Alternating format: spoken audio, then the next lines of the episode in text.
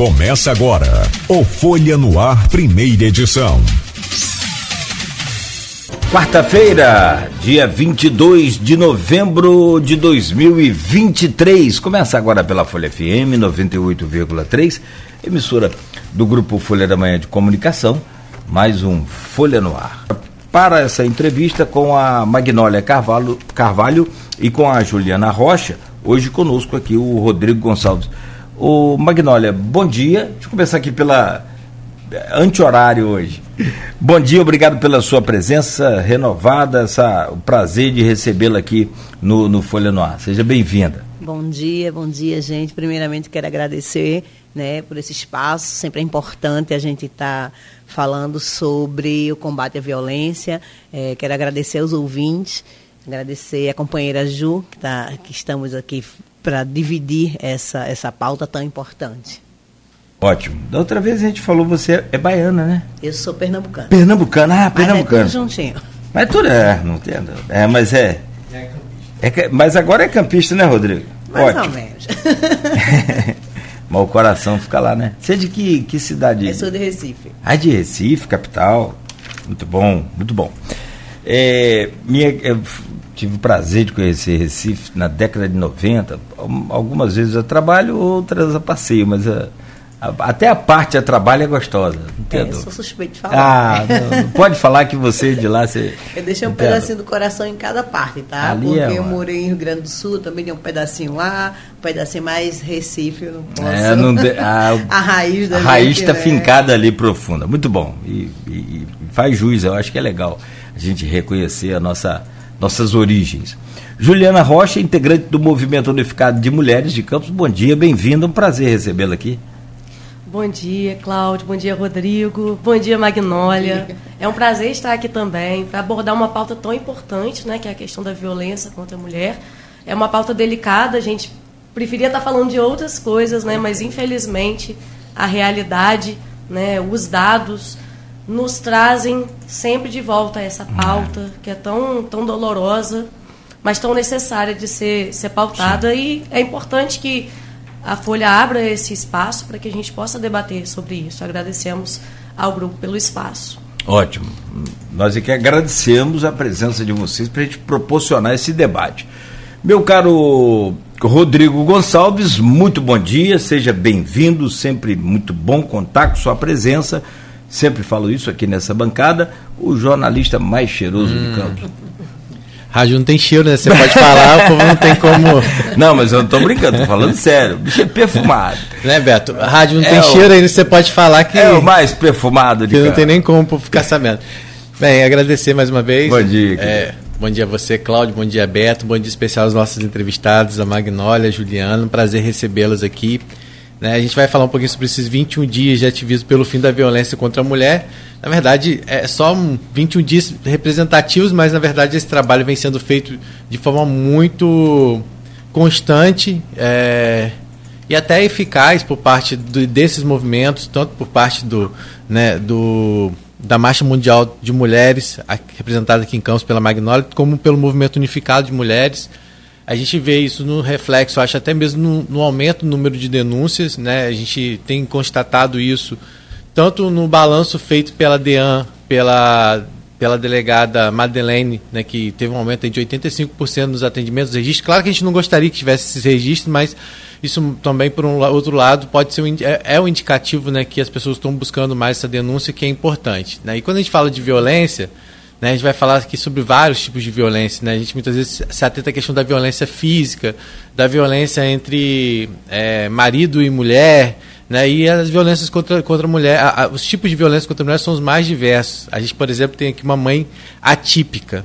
E a gente sabe o quanto as mães atípicas são vítimas de violência é, e né, a gente tem visto registro constante em grandes lojas de mães que de mulheres mães que estão sendo sempre lutando pelo direito dos seus filhos sendo maltratadas às vezes no atendimento. Então são vários tipos de violência que às vezes a gente não se atenta a gente fica às vezes muito preso naquela questão de violência homem e mulher né? Assim, questão de marido e mulher e tem vários outros tipos de violência que a gente precisa estar abordando sempre né? E acho que esse programa vai servir para a gente estar tá falando um pouquinho também sobre essas formas de violência que a gente precisa estar tá combatendo. Né? Então, agradecer desde já mais uma vez a Magnólia e a Juliana por estarem aqui com a gente nesse programa.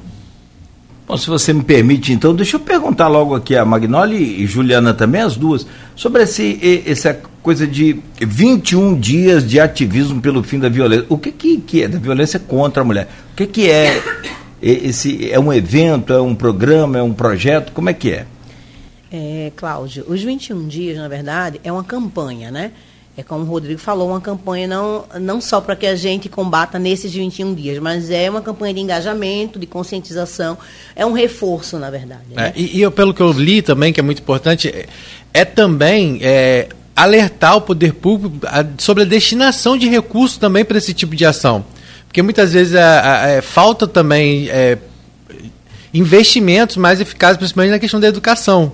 Então, assim, é uma campanha que ela trata é, do combate, mas também ela chama a, o poder público também a, a, investir também, porque a gente precisa de investimento é, nessa, né, nessa questão, né? Não só na questão do trabalho, vamos dizer assim, depois que acontece, mas preventivo, não é isso, Magnólia? Sim, sim assim, o problema da violência sempre, desde que eu comecei a, na luta, sempre eu enxergo que o problema da violência não é só o combate. A gente não tem que ser só punitivista, a gente precisa ser preventivo. A gente precisa ir nas escolas. Essa, essa educação, ela tem que ser incentivada todos os dias. Né? Então, assim, para que a gente tenha uma nova geração é, com outro pensamento. Porque o punitivismo, ele, ele não está funcionando. Né? A gente vê aí quantos e quantos casos que as mulheres morrem mesmo com a medida protetiva. Então, assim, a gente precisa insistir sim na denúncia, a gente precisa insistir sim na medida protetiva, porque, assim, é mesmo com esses casos de mulheres que morrem com a medida protetiva, imagina sem ela. Uhum. Né? Então, assim, a gente precisa insistir mais. O, o, a prevenção, eu acho que é o caminho. Né? A gente não pode deixar de fazer nenhum nem outro. A gente precisa fazer os dois lado a lado né, para que a gente tenha uma nova geração com outro pensamento. A gente precisa entender que nossos corpos não são é, é, públicos, que as, as crianças e, e, e as, as, adolescentes, as jovens, elas precisam entender os limites, né? Entender o que é um relacionamento abusivo, porque muitas vezes você não percebe que está passando por aquilo, porque isso é um ciclo que se repete na vida da criança. Aquela, aquela menina, ela viu a mãe dela passando por isso. Aquele menino viu o pai, de, o pai dele sendo agressivo. Então, para ele, isso é banal. Então, para ele, é normal. Então, ele não vai enxergar que aquilo é errado se ele não tiver uma educação. E essa educação tem que ser nas escolas.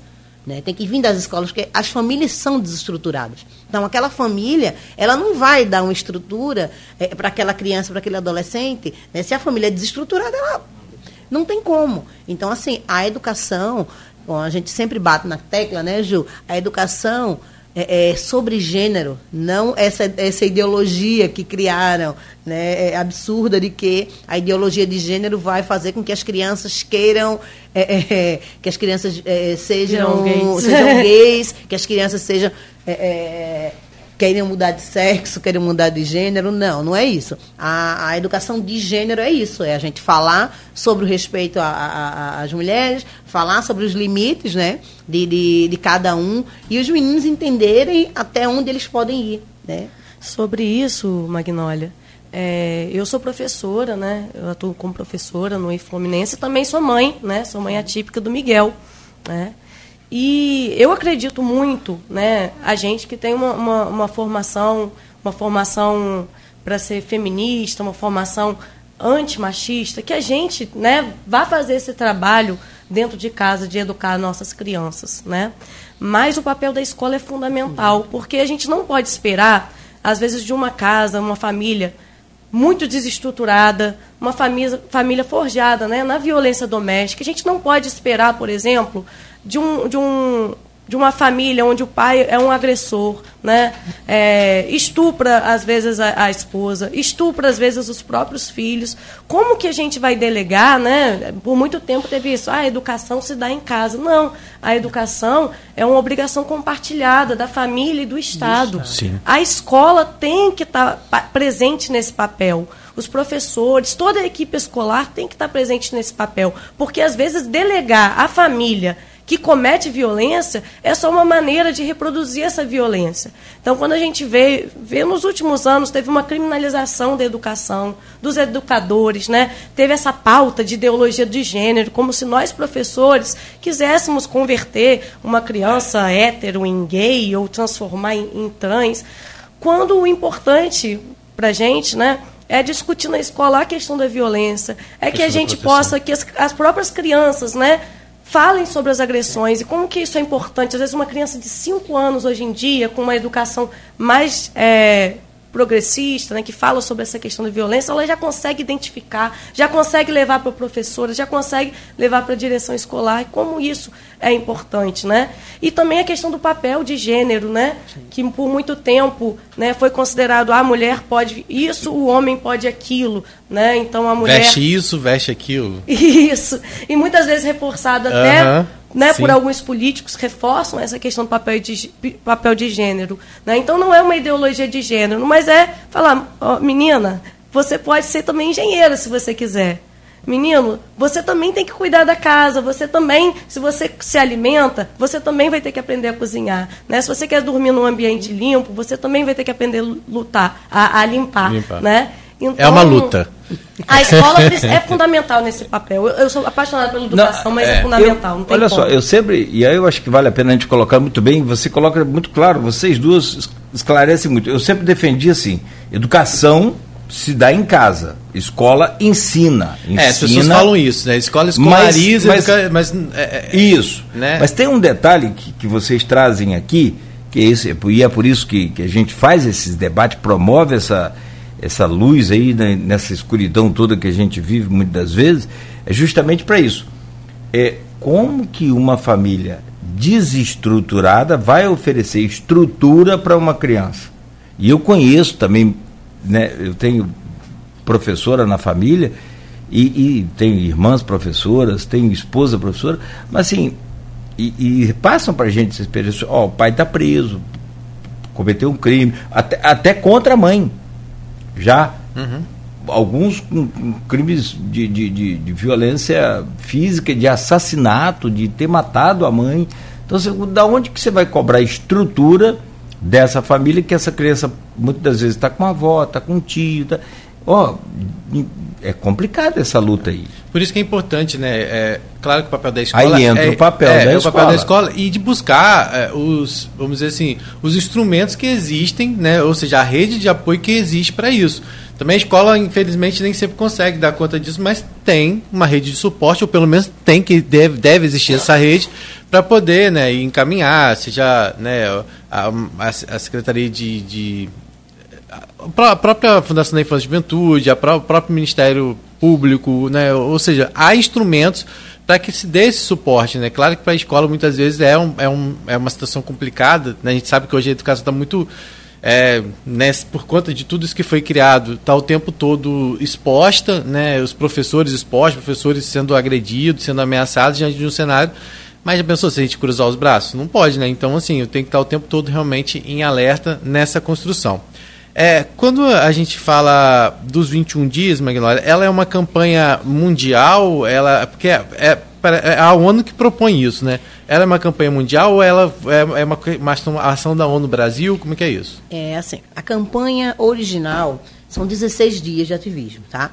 É, eles foram criadas por uma, por, por, por um coletivo Deixa eu olhar aqui o nome, que eu sempre. que é a liderança global. Isso foi uma sugestão da liderança global que até hoje.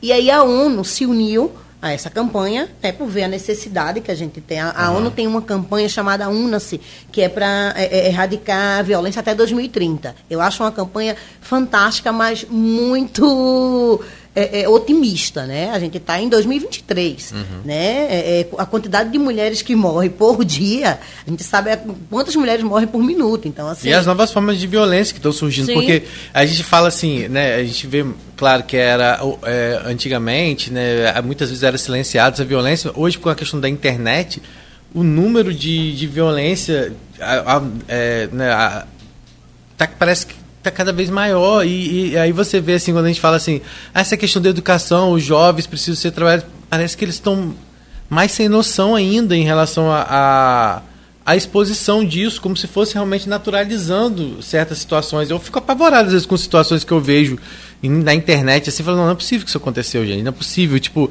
estupro coletivo, a pessoa filmar e compartilhar. É, Olha que doideira isso. Tipo assim, você imaginar que a pessoa. Ela, ela parece acredita... até que alguns são planejados, é, pré-meditados. E, e, você acreditar que aquelas pessoas fazem aquilo realmente achando que, que, sabe, que vai dar clique, que vai dar like, que, que, que aquilo vai realmente trazer engajamento, que as pessoas fazem com, ele, com esse propósito. É, é, é assim a sociedade está muito louca, né? Tá e, quando, e, quando a gente, e quando a gente tem alguns representantes que nos dão esse apoio, porque eu acho que isso é um apoio, né? Para uhum. que certas violências sejam é, é cometidas e jogadas na, na é, é, ao vento, jogadas na rede social, porque existe isso, né? Existe quando você tem é, é aquela famosa coxa quente. Eu vou fazer isso porque aquele, aquele meu representante ele acha isso legal. Né? Então, assim, e, e é muito preocupante quando esses do, representantes. questão do armamento, que aumentou. Sim. E quando é muito preocupante quando esses representantes estão no poder público. Né? Porque aí esses representantes eles estão dando voz a essas pessoas, né? Eles estão dando é, é aval para que essas pessoas cometam esse tipo de, de violência. Não estou dizendo que Todos, nunca existiu, é, existiu sim. sim, existia sim. A gente sabe disso. Só que quando você tem o aval para fazer e mostrar é, é, diferente, né? É diferente, a gente sabe que é, é, complicado. Então, a gente precisa, sim, continuar nessa luta da educação, sim. Porque, assim, esses jovens, eles já, já vieram de uma, de uma educação e de uma desestruturação muito, muito, muito gigante, né? Porque para você fazer, cometer um, um, um, crime, né? Como esse, gravar esse crime, isso assim chega ao absurdo total. Gravar e compartilhar. E compartilhar. Então, assim, por quê? Porque ele acha que não vai ser punido, uhum. né? Então, assim, a gente precisa, precisa entender né? Como eu falei aqui que o punitivismo não funciona, mas assim, só o punitivismo não funciona. Mas uhum. a punição ela precisa existir, né? Quando quando esse jovem já está no caminho da violência, a gente não pode só é, ter a prevenção, porque a prevenção não existiu naquela vida, né? Uhum. A gente precisa do punitivismo e a recuperação daquela pessoa. Como é que tem sido esse trabalho educacional aqui em Campos, em relação a Campos? Vocês fazem esse trabalho, eu até quero perguntar, Juliano, porque o Instituto Federal Fluminense sempre foi conhecido realmente como um, um, uma escola é, que essas discussões sempre tiveram muito presentes, até pelo, pelo perfil do, dos educadores, dos alunos, mas muitas vezes o aluno que chega lá, você leva um choque de realidade, muitas vezes, com o que, com o que se encontra. Existe hoje esse trabalho aqui? Eu vi que a gente recebeu a Josiane aqui semana passada, ela falou que existe a, a, algumas campanhas, a, a além Maria da, a Maria da Penha vai à escola, há algumas ações assim. Sim. Mas assim, eu confesso que eu vejo que ainda é um, que não há um, é muito restrito ainda, é, assim, né, acredito até, até pela condição estrutural que a subsecretaria tem para dar conta né, de toda essa demanda que a gente sabe que existe. Né, Campos é uma cidade muito grande. Mas, para além da subsecretaria, é, como é que é feito esse trabalho hoje no município? Vocês percebem que existe essa mobilização, essas rodas de conversa, é, às vezes até propondo algo diferente, muitas vezes de ficar só dentro da, da escola, porque muitas vezes o aluno é, é, interessante levar até a escola também, mas às vezes de, de, de levar esse aluno para discussões mais externas. Vocês percebem que isso existe? Assim, como movimento social, eu percebo que está caminhando para isso, mas ainda é muito pouco. Né? Não só em Campos, como no Brasil. Sim, né? sim. É, é, eu sei, assim, eu tenho conhecimento de um projeto da OAB, da OAB Jovem, que vai nas escolas falar sobre Maria da Penha também, né? Tem, tem a subsecretaria que você falou. É, a gente, como movimento social, a gente tenta, mas não é tão simples o movimento social chegar né, até a escola. A gente consegue sim fazer essas rodas de conversa, que a gente já viu falar que a gente já foi em, em algumas pontas, fomos no, no Craixatuba, já conversamos com mulheres na rodoviária. Então, assim, que é um espaço público e que as pessoas são adultas e, e, e podem é, elas aceitam, né? Até porque vocês também sofrem de uma certa forma uma certa resistência. Vocês falar que vocês vão numa escola, vão falar, ah, lá vem as feministas, a, a, as comunistas. É. Isso é boa. não, mas assim, é, é, complicado. Não é nem só a questão da resistência. Eu acho que a própria escola não tem, não pode, tipo, uma escola municipal, ela precisa. Mas as escolas particulares, por exemplo, poderiam propor isso. Sim, com certeza. Com né? certeza. E, são, e são muitas, né? São muitas. Porque e a gente às vezes percebe que essa questão da, da violência é, é, há muitas vezes aquele estigma né, de, das classes menos favorecidas. E é justamente não é, não. E, e aí que é o problema, né? Muitas vezes é, é na, na- nessas escolas particulares que, que ocorrem muitos desses casos que ganham repercussão e muitas vezes não há nenhum tipo de trabalho muito efetivo dentro dessas, dessas escolas. É, porque essas escolas elas passam o pano e tapam só com a peneira, né? Ela não pode perder aquele aluno que é o financiador dela. Né? Então, assim, por que, que eu vou é, bater de frente com o meu financiador? Né? Já a escola pública, ela tem o dever, todas têm, né? Mas a escola pública, principalmente, eu, eu, eu creio que a gente precisa, o Estado tem esse, esse dever de fazer isso. A escola particular, eu, assim, eu não sou educadora, tá? Eu vou, posso estar falando uma besteira e aí a Ju me corrige. Eu acho que a escola particular, ela tem, tem algumas coisas que ela pode, pode querer e pode não querer. Isso é uma, não, não estou falando, assim, do, da estrutura do MEC. Estou Aham. falando, tipo, receber um movimento social, por exemplo, né? É, já a- a- a- as escolas públicas, eu acho que o Estado tem esse dever de, de levar é, é, a organização social para dentro das escolas.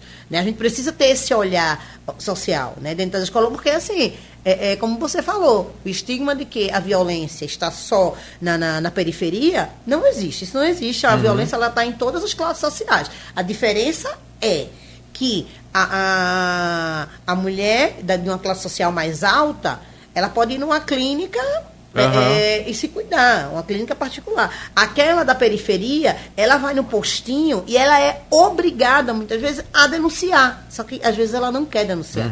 Então, assim, existe essa diferença, né? Então, eu não vou me tratar, eu estou aqui cheio de ferimento, mas eu não vou me tratar, porque se eu for lá, eu vou ser obrigada a denunciar o meu agressor e, eu não é- quero. E tem várias outras questões financeiras que a gente sabe que existe uma dependência Sim, sim. muito grande, né? E aquela mulher, a mulher que ela tem uma condição financeira melhor, ela consegue muitas vezes sair daquele ambiente, mudar, ir para casa de um parente, fazer alguma coisa que muitas vezes aquela outra mulher não tem para onde ir, né? É, assim, agora também não vamos aqui é, é, colocar, é, é, dizer que quem, quem sofre violência numa situação financeira melhor. Não, a as violências são as mesmas. As mesmas, A sim. gente só precisa entender que umas são mais vulneráveis do que as outras. Uhum. Né? Mas todas nós sofremos as mesmas violências. A gente só precisa entender os nossos privilégios.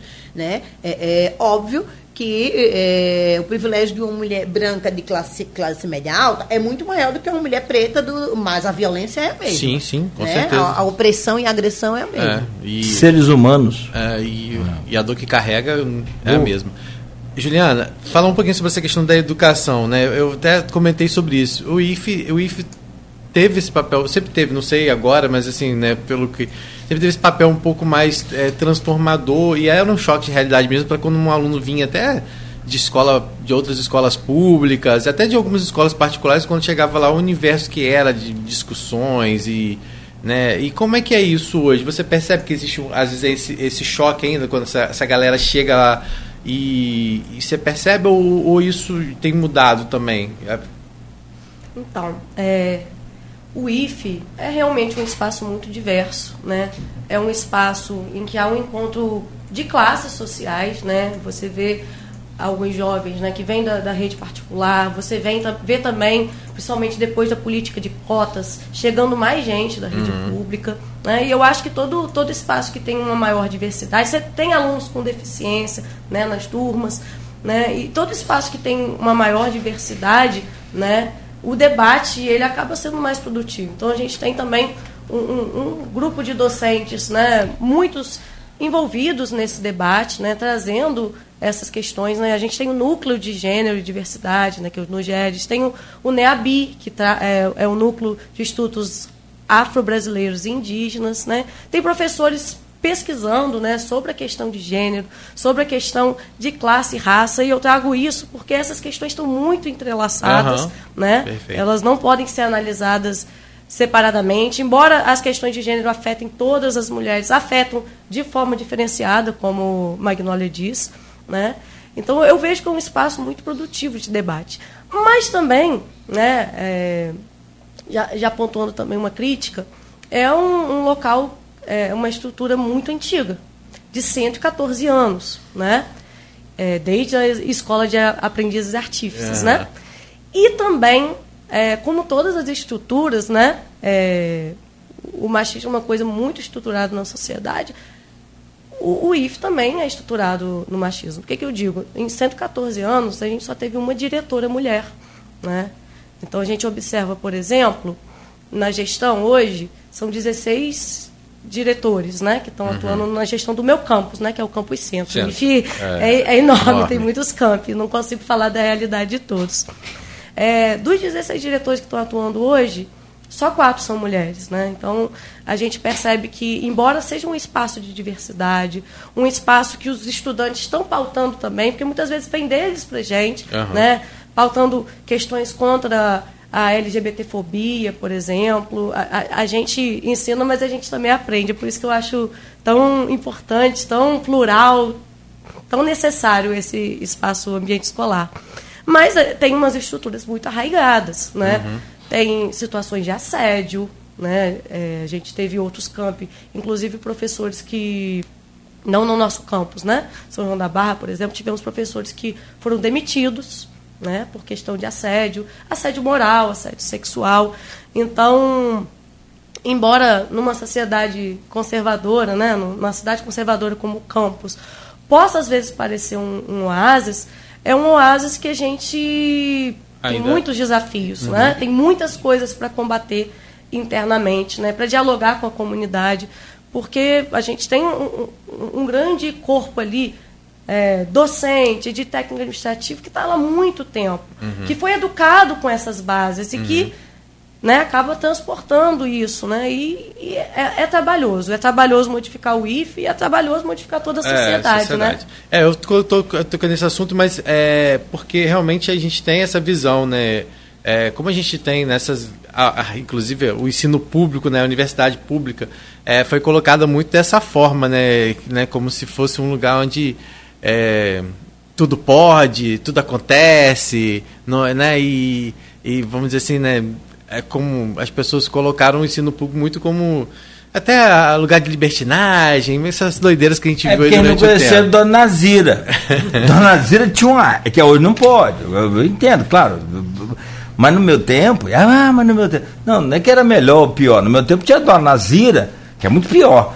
Ela tinha uma régua daquela de madeira de um metro. Acho que aquela régua dava 30 metros no final, que ela pegava uma a gente. Palmatória. Lá. Não, a gente corria dela. Lá no final do corredor, tá a dona Nazira. Lá no pátio, ela mandava a régua pegava a gente. Mas assim, é, ilustrando um pouco, era um pouco mais. É, conservador, mais severo, mais controlado, não sei, talvez essa geração da década de 80, 70, 80, né, talvez fosse errado, erroneamente, pode até ser. A gente fazia fila para catar piolho. Rodrigo, você não tá é. vendo que não deu certo, né? Hã? A gente tá vendo que não deu certo. Não deu porque certo, é. ó, a, a, sociedade machista, racista sim, que a gente tem. Sim. Então... Mas será que foi isso? Será que não foi outra coisa? Será que não foi fora da escola? Olha, não, sei. Não, estou só questionando, estou afirmando. porque tô... se você dentro da escola é agredido dessa forma, porque isso é uma agressão. Não, mas imagina... quem me agredia era a mulher. imagina, imagina se minha filha, não, mas tá, tinha, meu assim, filho tá lá, tá apanhando com a régua. Não, se eu não bato. Você nunca ficou de castigo, não? É porque você era boazinha. Já fiquei de ah. castigo no milho. Aí, eu Na também minha fiquei. casa. Inclusive, ah, não, que é uma agressão. Não. não. aí não. Eu tô falando no colégio. lá em casa. No, não. Colégio, no colégio, eu já peguei uma geração é, já um pouco preocupada. Assim, não sou jovem, boa, não é isso, boa, não. Boa, mas mais preocupada. Mas já, você era comportada. Nunca fui. nunca fui. Então e, pegou, pegou a direção né? boa. Nunca não, assim, fui. a gente ficava de, de castigo que eu entendo que é uma forma de você ensinar, de você mostrar um caminho. Sim, mas é, é, o mais correto, é o menos correto? Eu acho que a gente tem que discutir, tem que rever. é o caminho do medo, né? Aí é, não é o caminho do respeito e do entendimento de que aquilo é errado, é. né? Porque você não pode deixar de fazer alguma coisa porque você vai ser castigado. Você tem que deixar de fazer o que está errado porque você entendeu que está errado, né? Senão daqui a pouco você reproduz isso. Aí você vai, aí, aí você vai pegar, vai, aí alguém não atende o que você quer. Mas seguramente eu não faria de novo. O meu pai Ou apanhava... escondido, né? É. o meu pai escondido. apanhava de palmatória. Ele, ele estudou em colégio interno, então ele apanhava de palmatória, que era uma uhum. régua grossa. Assim. Sim, sim, sim. Se você então. Não, assim, nunca apanhei de palmatória, não. não, não é. Meu pai Mas já fiquei na fila para cada E o pente é fino, aquele pentinho fino, né? Que tem que ser. Enfim, acho que essas coisas passaram, sim, se deram certo ou não, a gente tem que discutir, tem que debater, tem que mostrar, tem que. Eu acho que é assim, é exatamente essa é a proposta. Pena que nós não temos muito tempo, é para ficar discutindo e debatendo. Temos que fazê-lo, mas temos que encontrar soluções imediatas para acabar com essas. Porque é. você acha assim, igual vimos aí agora, aquele deputado lá, do chapelão lá, tá com medida protetiva contra a ex-noiva. Ah, você, tá você nem falar nome também, não, vou perder tempo isso não. Mas já sabe qual linha de, de, de trabalho e ideologia que ele tem. É, o marido da Ana Hickman também. Esses casos que eu quero citar são casos famosos, que ganham notoriedade. Mas e os casos que o Rodrigo se falou aqui, talvez com pessoas menos é, é, é, aquisição financeira, menos poder financeiro, que não ganham a, a, a devida divulgação, talvez, para tentar inibir os agressores? É, elas viram estatísticas, né, Cláudio? Elas viram estatísticas, muitas vezes nem viram estatísticas, porque por ela não denunciar, fica subnotificado. Né? Mas a gente sabe que existe. Uhum. Né? Como na pandemia, por exemplo, é, eu não estava aqui, eu estava em outro estado, trabalhava também com, com a gente teve é, é, uma diminuição de, de denúncias. Então, assim, teve algumas instituições que comemorou. Não, a gente não pode comemorar isso porque isso está subnotificado. As mulheres elas não conseguiam ir denunciar porque ela estava com o agressor dentro de casa. Uhum. Ela não uhum. podia nem tocar no telefone. Então, assim, foram criadas, assim, eu não sei, eu não sei em outros estados, mas uhum. lá no sul foi criado uma campanha, assim, mais de uma campanha, tinha uma que era muito legal, que foi até o Rifochi, que é da ONU Mulheres, né? É, é, o Rifochi criou junto com o, o deputado Edgar Preto, é, eles, eles criaram uma campanha muito legal, que era a campanha da máscara roxa. Então, assim, você chegava na farmácia e pedia uma máscara roxa. E aí, o rapaz ia, dizia que não tinha, mas que ele ia pegar os dados daquela mulher para ligar para ela quando chegasse. Então, esses dados eram passados para a polícia. Entendeu? Então, uhum. assim. É, aqui no estado do Rio teve um negócio de fazer um X um vermelho. X, é, esse daí foi nacional. Esse é. do X era nacional.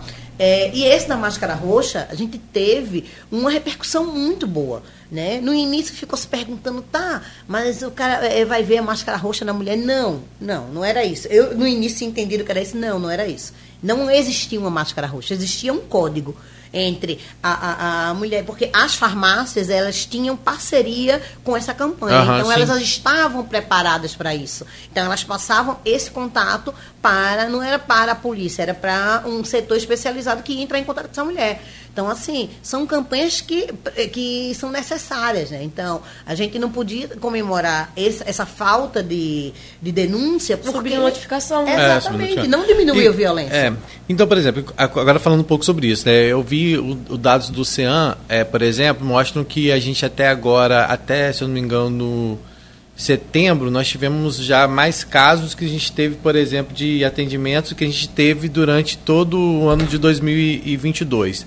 Na DEAN, a Madeleine fez recentemente um, levanta, um balanço de um ano de, da gestão dela. Né? Então, foi constatado um aumento de 85% no número de atendimentos. E aí chama atenção alguns dados que, assim, para mim, consegue ser mais escabrosos ainda, que é, só registrando, foram feitos 2.376 é, atendimentos, né? quando no mesmo período do ano passado foram feitos 1.090 registros. E aí, nós vimos que foram pelo menos 90 crimes de estupro de vulnerável, né, que foram solucionados encaminhados para a justiça. E entre os crimes, a maioria, claro, aí, infelizmente, cometidos exatamente por pessoas próximas, né?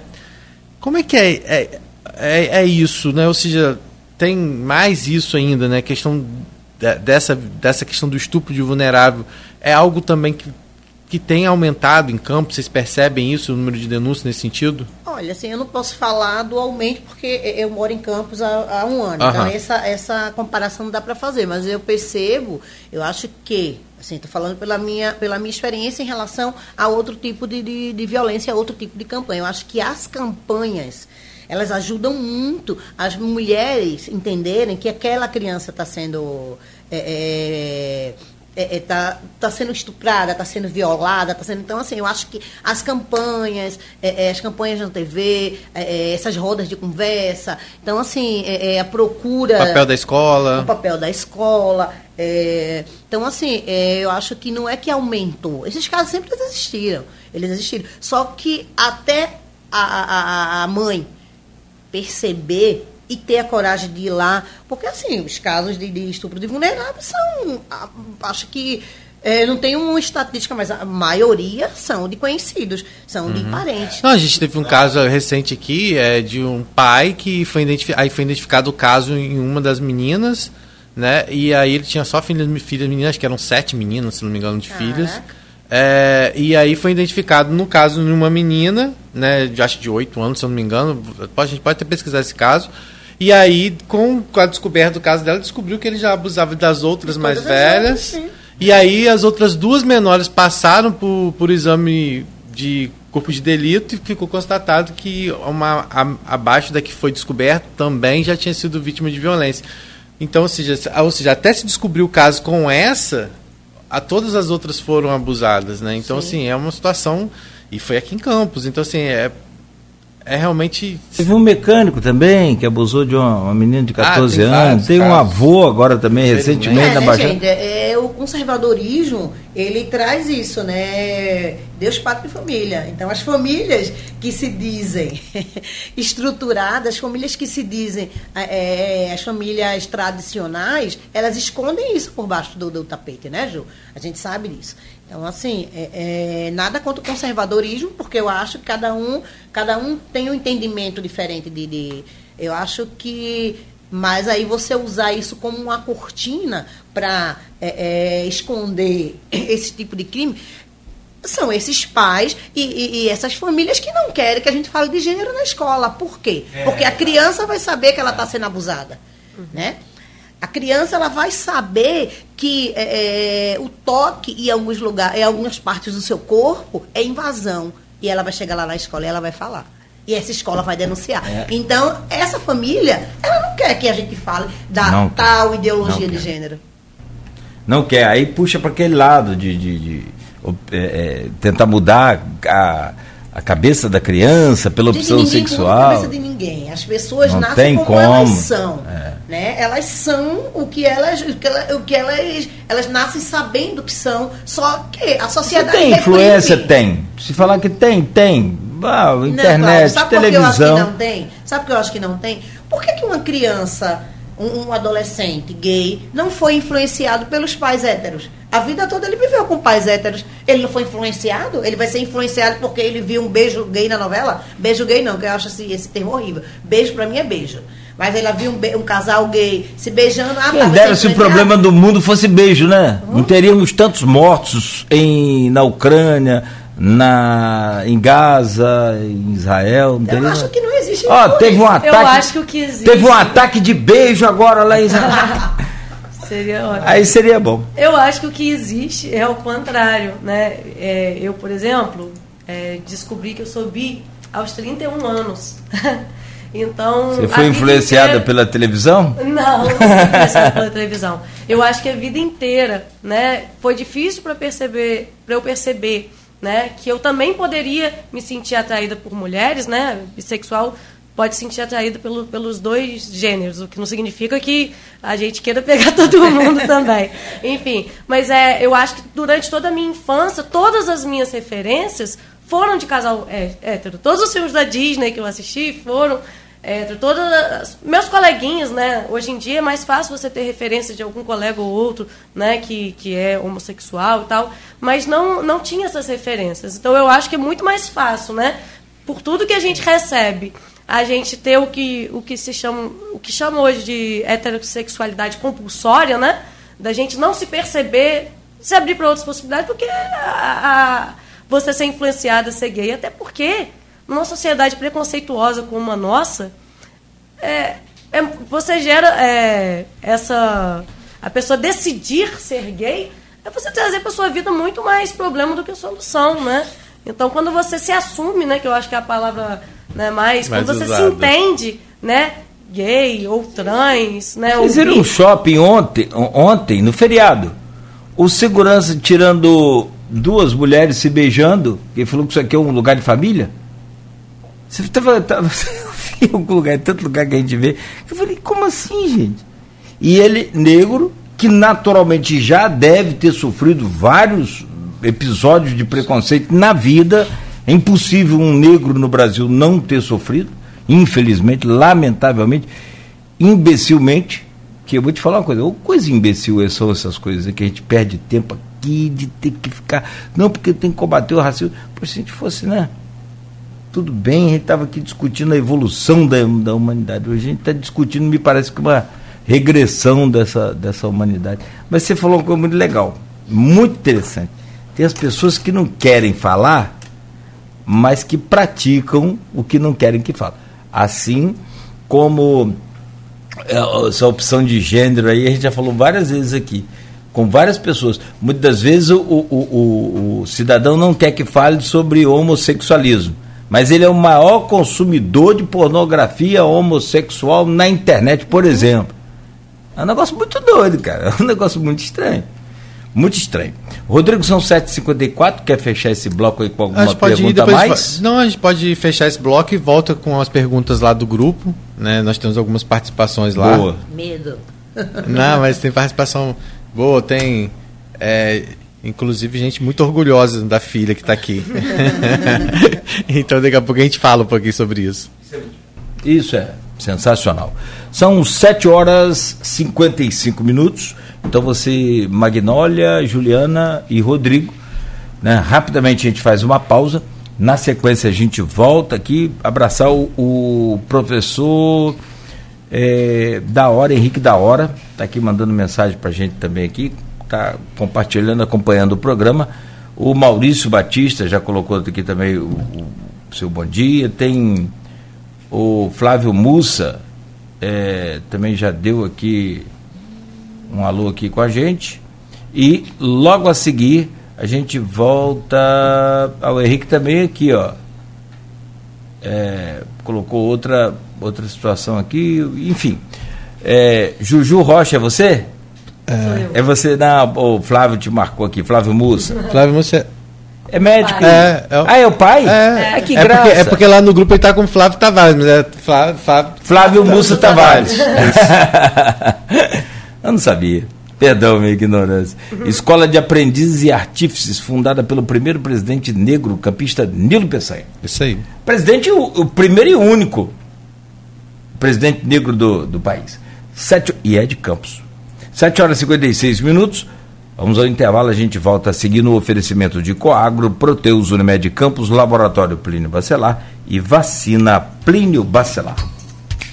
Voltando com a nossa pauta de hoje, falando aí dos desafios, dos avanços e também das campanhas de luta pelo fim da violência contra a mulher, temos aqui a Magnólia Carvalho, representante da Marcha Mundial de Mulheres, Núcleo Campos, né? e a Juliana Rocha, que é integrante do Movimento Unificado de Mulheres de Campos, filha do Corujão aqui, Flávio Mussa Tavares. Se eu faço um negócio desse com meus filhos, eles me botam para fora de casa. e com o Rodrigo Gonçalves da bancada, filho da dona Sebastiana, também corujona, que é, mas ela só botou um bom dia a todos. Bom dia. Ah. É, eu que fico te paparicando aqui. É, Tá aqui, ó, bom dia a todos. E o Flávio Mussa, viva Juju Rocha. Aí cá embaixo ele botou.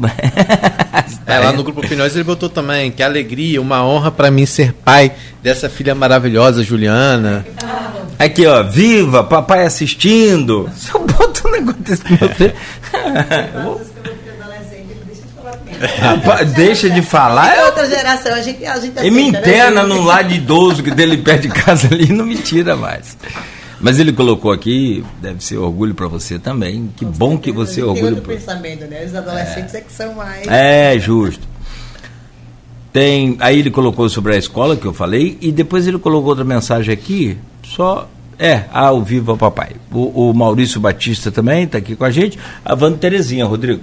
Sim, então, lá no Grupo Opiniões a gente tem lá, como eu falei, já. O Grupo Opiniões é um grupo onde a gente tem algumas pessoas aqui, né, do nosso programa também, do blog Opiniões, que é o blog da Luiz Abreu Barbosa, que ontem foi assistir Brasil e Argentina, né, lá no Rio de Janeiro. Mas eu acho que ele não estava no meio daquela torcida, não. Eu acho não, que ele estava no, no, no, é, Eu acho do outro lado. No camarote, alguma é. coisa, porque e aí, um brigueiro. Teve. E o Brasil perdeu, né, de 1 a 0 Perdeu, de 1 a 0 para a Argentina em casa. Messi não brilhou muito, né, mas mas mesmo assim. Pra mim, ele brilhou no momento em que ele fez uma posição política ali e disse que não ia jogar. Para mim foi o brilho dele. quando ele disse que não ia jogar e saiu do campo. Eu achei perfeito. Na hora da confusão. Da confusão eu não Isso. vi, não. Quando dá 4 horas. 9 horas da manhã você estava da noite, da noite já dormindo, tá dormindo já. o jogo até atrasou para começar. Então, mas aí lá nesse grupo a gente tem lá, como eu falei já, e o Arnaldo Garcia, ó, não parece às senhoras que todo esse quadro de violência contra a mulher não terá um basta a partir do momento em que houver a conscientização pelo fim dessa submissão antiga e até covarde com a mulher assumindo um protagonismo nos vários segmentos da sociedade? É estranho a mulher ser maioria da população, por exemplo, ser uma extrema maioria no universo político, mesmo cabendo a ela ser uma extrema maioria no universo político, de votação no caso, né, como eleitora. Né? E mesmo cabendo a ela um espaço obrigatório, embora pequeno na política partidária, né? É um comentário que a gente vai falar daqui a pouco, um pouco mais sobre participação da mulher na política, mas é o comentário do Arnaldo Garcia. Eu acho que eu li um pouco mal, deixa eu ler de novo, porque eu acho que eu me atrapalhei. Eu entender. mas deixa eu ler de novo aí, senão. Ó, não parece às senhoras que todo esse quadro de violência contra a mulher não terá um basta a partir do momento em que houver a conscientização pelo fim dessa submissão antiga e até covarde, com a mulher assumindo um protagonismo nos vários segmentos da sociedade?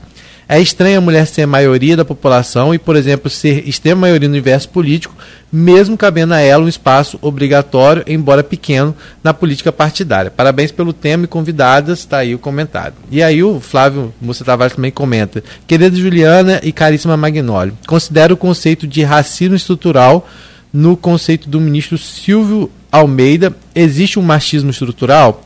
E qual a diferença entre machismo, entre machismo e machismo estrutural? Nesse contexto, o feminismo seria um antimachismo estrutural? Juliano, você quer responder seu pai? Pode ser. Começa pela resposta ao meu pai ou, ou pela outra? Pode ser as duas. Aí você emenda. Então tá. É, ele to, é, o primeiro é Arnaldo, Arnaldo, né? Arnaldo Garcia. Arnaldo toca, toca numa questão muito importante, que é a questão da representatividade, né? Realmente nós mulheres somos, somos maioria, né?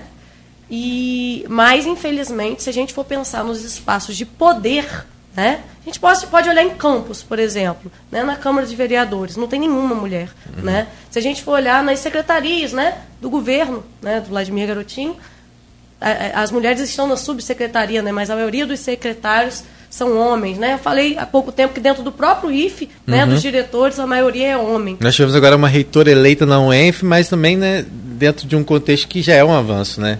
É, depois de muito tempo, uhum. né, a primeira reitora eleita na UENF, né, a professora Rosana. Então, a nossa e aí eu acho que dá para mesclar até as respostas, uhum. né?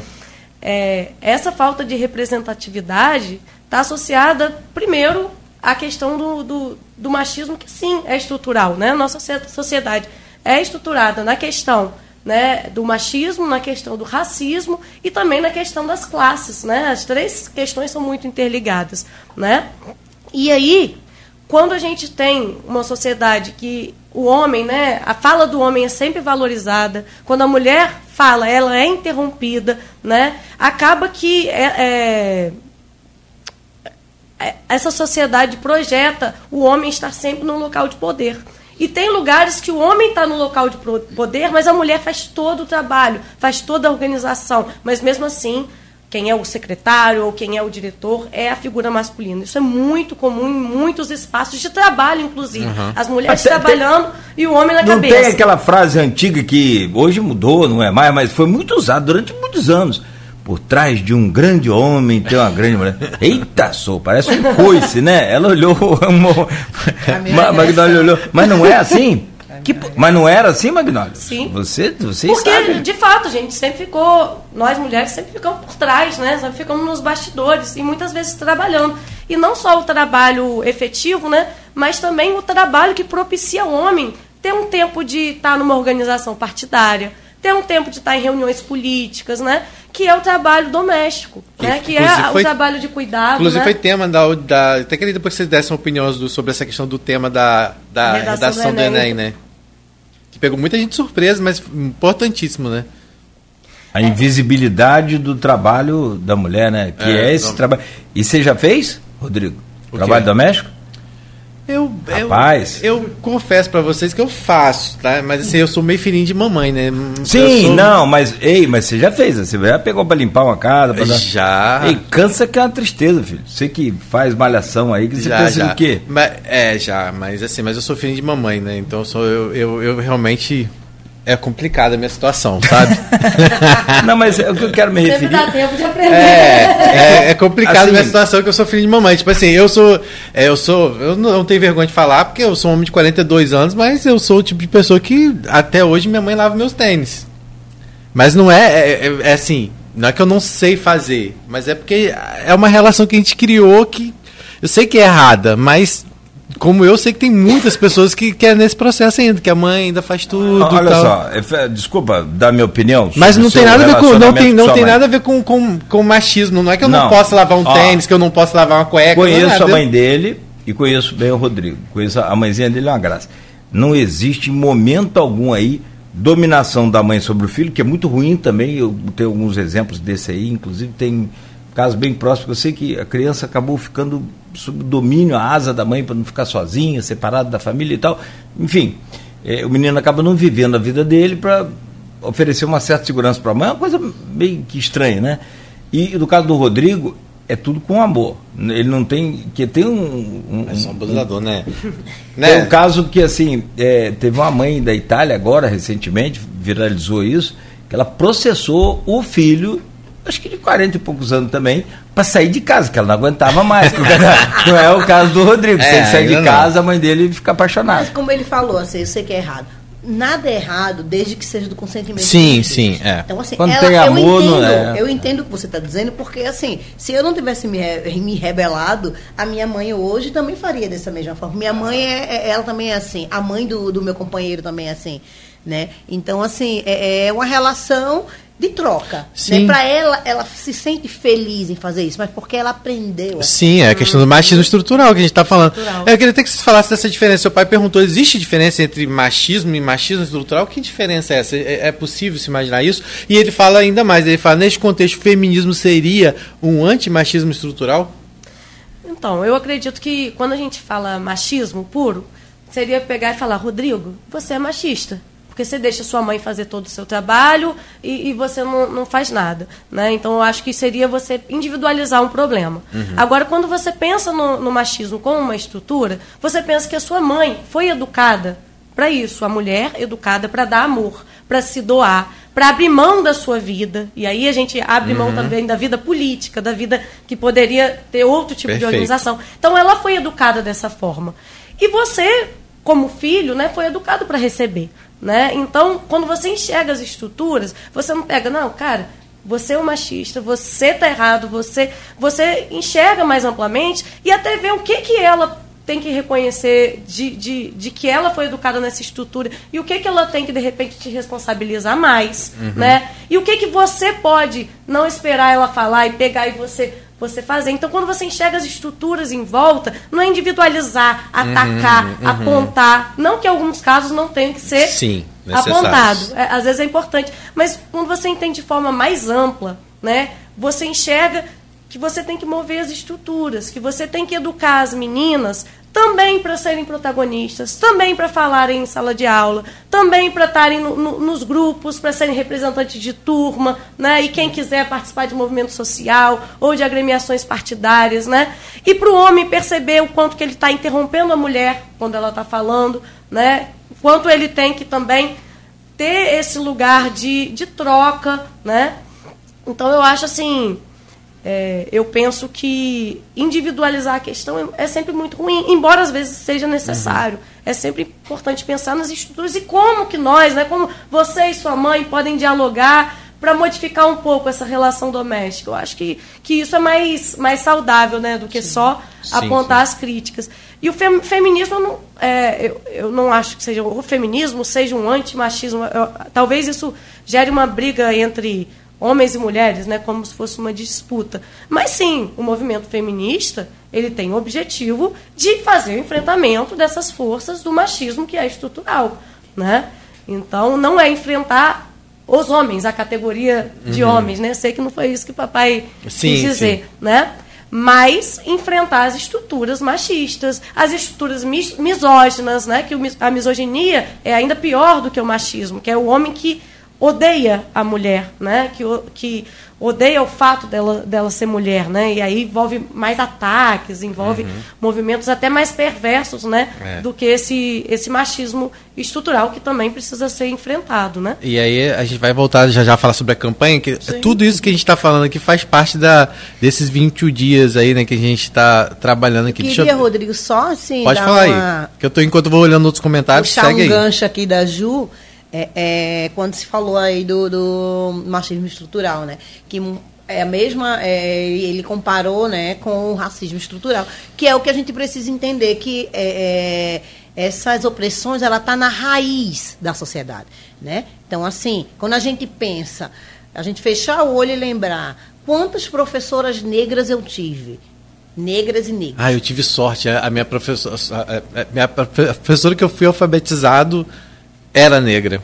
Mas assim, é, são, é, muito, na verdade, não, são muito poucos, né? É, sim. Então, assim, quantos, tia Benedita, médicos, tia Benedita. quantos médicos negros você já foi? Sim, sim. Né? É, é, quantos deputados negros você vê? Então, assim, a gente precisa começar a enxergar. Eu comecei a fazer esse exercício quando eu comecei a, a estudar muito sobre o racismo lá no Sul, que é muito forte. Uhum. Então, assim, o movimento negro é muito forte. Então, assim, a gente lá, eu comecei a fazer esse exercício. Todos os lugares que eu chegava, eu começava a contar quantas pessoas negras estavam. É, é, nas palestras, nas mesas, as representatividades. Então, assim, é, é, o racismo é estrutural a partir do momento que você vê que nos espaços de poder não tem pessoas negras porque elas não tiveram oportunidade de estar uhum. Então, é o caso da mulher. A mulher, é, é, ela não está na política hoje porque, como a Ju falou, a gente não, a gente não tem tempo para estar representando é, a mulher dentro da política, porque a gente está ali limpando a casa, a gente está cuidando do filho. Gente, e muitas dessas mulheres, ela não tem uma condição financeira para deixar o filho na babá, deixar uma. Então, assim, e o homem, ele já tem a estrutura que fica né, atrás dele, que é a mulher, segurando a onda para que ele possa estar tá lá. Né? Então, assim, quando essa mulher vem representar na política, cara, ela ralou muito para estar tá ali.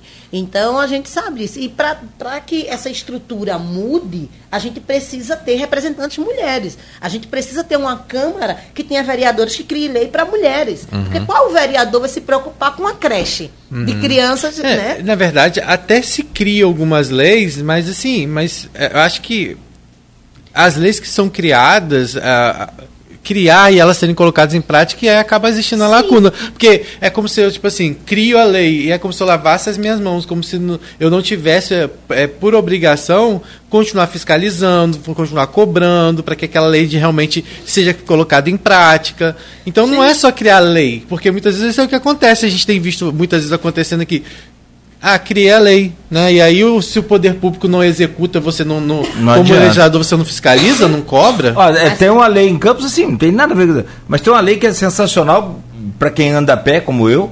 Eu já nem ando mais pelas calçadas, eu ando mais pelo asfalto, pela rua mesmo. Às vezes o carro passa. É proibido você é, é, levar o seu animal para passear e não colher, recolher o cocô dele. Tem alguém que já recebeu? É 15 mil essa multa. Você já viu alguém ser multado sobre essa multa? No estado do Rio é. Lá no. no, no, no na cidade não. do Na aqui, cidade do Rio é. Mas eu tô falando, em, em, na Inglaterra é proibido jogar chiclete no chão. Goma meu, de mascar. Meu companheiro jogou... levou uma multa no na, Rio. No, no, no Rio? Rio? Na Inglaterra não, no Rio. no Rio, porque ele jogou uma bituca de, de cigarro. Olha ele aí. não achou, ele Olha colocou aí. no. Pra, achando que estava arrasando, ele botou no. Pé do coqueiro no bueirozinho ali embaixo, Uia. ele levou uma multa. Pois é. Qual o valor? Na época, acho que era 180 É. reais. Faz alguns anos ele levou uma multa. Parou Agora, o- Agora é fiscal, esse- mas ele não pagou essa É. multa. E aí? Pois é. nunca recebeu, nunca aconteceu nada. Então a gente precisa realmente fiscalizar. Mas dá um susto, pelo menos. Então, assim, criar leis, eu acho assim, eu tenho visto muitas leis muito bacanas sendo criadas aqui na Câmara, até boas iniciativas. Mas, assim, mas de fato elas. não- voltada para mulheres, porque Algumas- precisa, algumas precisa assim, a gente para que a gente sinta, você não sente na pele, o que eu e a Exatamente. Ju sente, quando a gente anda na rua sozinha. Agora quando eu vim aqui o Uber não acertou, me deixou mais lá na frente. Gente, eu vim da, andando morrendo de medo. Porque, assim, o medo de estar na rua, o medo de, de tantas violências, sofrer tantas violências, o homem, ele não passa, ele não tem esse medo. Né? Então, assim, é- é- o que eu sinto na pele, você não sente. Sim. Então, o que uma pessoa negra sente na pele, eu e a Ju Aham. não sentimos. Então, o que eu quero dizer é o seguinte: o que a mulher sente, aquele homem que está lá, ele não me representa porque ele não sente na pele. Uhum. Ele acha que é mimimi. Entendeu? E quando ele cria a lei, é porque ele está sendo muito pressionado. Sim, sim. É, é, e ele não fiscaliza. Né? Não, sim, e aí é o que eu falo, exatamente. E aí não adianta você criar leis se você não coloca elas em prática. Você falou a questão da creche. Ah, se discute isso, ah, mas falta vaga em creche. E aí, o que, que se faz? E quem é que sofre com isso? A mulher. Que geralmente é uma mãe solo, que quer trabalhar, quer fazer alguma coisa, mas não pode porque ela não tem onde deixar o filho dela. E quando ela leva o filho dela para o trabalho, acontece o que aconteceu com a Mirth, minha amiga Mirth, lá de Recife, que perdeu o filho, porque ela foi obrigada a trabalhar na pandemia, teve que levar o filho porque não tinha onde deixar, e o filho dela morreu. Porque cinco minutos que a patroa dela ficou olhando, a criança saiu e ela deixou fazer, eu queria o menino cair e morreu. Então, ela- Do elevador. É? Nossa, é, que a Mirth, Renata. né? Então, assim, é, é, o Miguel, o Miguel virou símbolo de resistência hoje, porque se fosse o contrário, a Mirth já estaria presa há muito tempo. Muito tempo, com certeza. Então, assim, né? Não deu gente- nada para aquela mãe, né? Deu Ela foi, ela, a sentença dela deu oito anos é, e uma indenização para, mas ela recorreu, ela recorreu Recorreu. para a Agora, quando a gente fala nessa questão de representatividade, na, é também, é também queria que a gente falasse um pouco sobre isso, porque ao, ao não basta só eleger mulheres. Você tem que eleger mulheres que estejam comprometidas de fato com a Exatamente. pauta, que realmente participem de movimentos, que saibam né, realmente da, da discussão que se trava em relação a esse espaço que a mulher precisa ter, né? Porque muitas vezes a gente consegue ver a eleição de mulheres, mas que elas não têm também é, é, essa bandeira diretamente, né? Elas são induzidas a isso por serem mulheres, então, então para elas provavelmente a cobrança em cima delas para discutir determinadas pautas e determinadas questões vão ser muito maiores.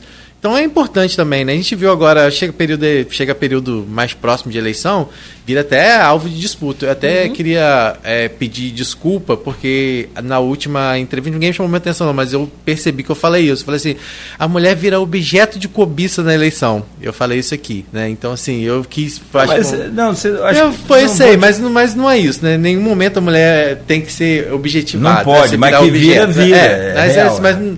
vira, é, vamos dizer assim, alvo de cobiça, não, não objeto, como eu usei a palavra. Então Ah, até perfeito. peço desculpa pela palavra que eu usei. Mas vira alvo de cobiça todo período é, eleitoral, né? Acaba virando essa. E aí já estão discutindo, né? Porque precisam, né? Nós temos aí agora nominatas a serem formadas e 30% dessas nominatas precisam ser formadas por mulheres, né? Então- Aliás, boa pergunta para as duas é, aí. então assim, eu queria até falar um pouco sobre isso, né? Porque agora, né, quem mais quer realmente ter a mulher nas discussões partidárias, não nas discussões partidárias, mas compondo, compondo partido, né? Como é que vocês veem isso em Campos? Porque é, a gente já recebeu o vereador que falou que vai ser difícil encontrar é, mulher que queira disputar, quanto mais que tenha voto. A gente já recebeu pessoas que falaram, falaram isso aqui. Né? Ou seja, vai ser difícil encontrar mulher para compor os 30%. Ou seja, numa chapa de 26 pessoas, pelo menos 8 precisam ser de gênero contrário. Então, assim, né, a gente fala muito. E até isso a gente é, é induzido a falar, né? Não, precisa ter 8 mulheres. Não, você pode ter um, uma chapa com 18 mulheres e, 8 homens, não tem problema. Mas, muito, é, mas já é o discurso que fala, ah, estão preocupados, porque não basta ser só ter mulher, você precisa de mulher para compor o voto, porque senão, né, quanto mais Não adianta você ter mulheres no partido, na cabeça deles, que tenha dois, três, quatro votos, porque isso não vai ajudar na hora de fazer a nominata e formar.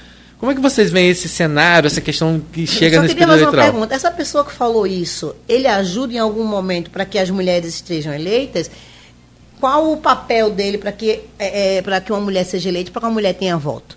Né? Então, assim, a gente como homem não pode falar, uma- falar isso, porque se a mulher não tem voto, a culpa é exatamente porque os homens não dão espaço para elas. Tá? Dentro dos partidos, é, é, eles querem, como você falou, tem que ter. Não, porque tem que ter oito, porque é um número mínimo? Não, a gente tem que colocar mulheres dentro da chapa, mas a gente precisa entender que mulheres comprometidas, não só ocupar mulher, é, é, fazer as mulheres de laranja para conseguir, conseguir formar chapa. Né? A gente precisa, eh, os partidos precisam se comprometer com formação de mulheres para que as mulheres possam estar preparadas para estar lá. Né? Não chegar num, num, num programa onde todo mundo está ouvindo e diz que não tem, se não tem mulher, muito menos com voto. Não, gente, a gente precisa induzir para que tenha mulheres. Porque tem uma Câmara aí cheia de homens tá? E que, que é, é, são vários absurdos que a gente vê. Uma Câmara cheia de homens onde uma mulher foi agredida numa, numa audiência pública. Então, assim, como assim? Na casa da, da, da- é, a casa da lei, a gente é, é, reforça que a violência ela é usada, a gente reforça que a gente que uma mulher ela para ser parada ela tem que ser agredida. Então não, a gente precisa que os partidos tenham esse comprometimento de formação de mulheres para colocar as mulheres lá, não só colocar as mulheres para fechar chapa. Porque aí a gente vai ter uma câmara ano que vem desse jeito, sem uma mulher. Eu, assim, sempre participei muito, muito, muito eh, de atividades em Câmara. Eu não tenho vontade de ir nessa Câmara, porque eu não me sinto representada. Eu não me sinto representada. Eu não vejo uma mulher ali, sabe? Então, assim, eu vou ver uma Câmara onde, onde os homens vão se apresentar boa noite a todos. Eu não me sinto representada quando as pessoas dizem a todos, porque eu sou uma mulher. Eu quero ser chamada de toda. Eu quero ser chamada, eu quero ser, eu quero que o pronome que, que me, que me, é, é, que me agracia seja falado. Então essas pessoas elas não estão nem aí para isso, porque pode ser um mimimi, como as pessoas dizem, mas eu não me sinto representada num lugar onde só tem homem. É, Eu acredito que quando um vereador, um vereador né, ou alguém de algum partido político faz essa crítica, a cota né, para as mulheres, é porque ele não enxerga que o trabalho de base tem que ser feito ao longo do tempo. Ao longo, desde a última eleição municipal até essa foram quatro anos. Né? Então o partido que não tem mulher é porque ele não vai onde a mulher está. É porque ele não faz trabalho de base. É porque ele, na reunião partidária, não oferece né, é, ou um serviço de creche ou um local né, em que as mulheres possam levar os seus filhos. Eu só consigo em reunião de movimento social ou até reunião de partido quando eu sei que, eu, que, eu- que é tranquilamente eu posso levar meu filho e que se meu filho der uma crise, ninguém vai me olhar com ar de julgamento. Então, se você tem partidos, espaços extremamente opressores, machistas, partidos que não vão fazer trabalho de base onde as mulheres estão, as mulheres estão na sociedade inteira. O cara dizer que não tem mulheres para formar oito dentro de, um- de uma coliga, de uma federação, né, que hoje não é um partido só, é uma muitas federação. vezes, é, alguns casos sim. É porque eles não estão onde as mulheres estão. E eles não trazem as mulheres para dentro do partido. Então, então isso é um problema partidário. Né? E, e se reflete depois numa candidatura laranja. E, você, e vocês percebem que vocês fazem parte de movimentos. Há essa discussão também dentro dos movimentos para que vocês indiquem até ou colaborem com a campanha de alguém nesse sentido?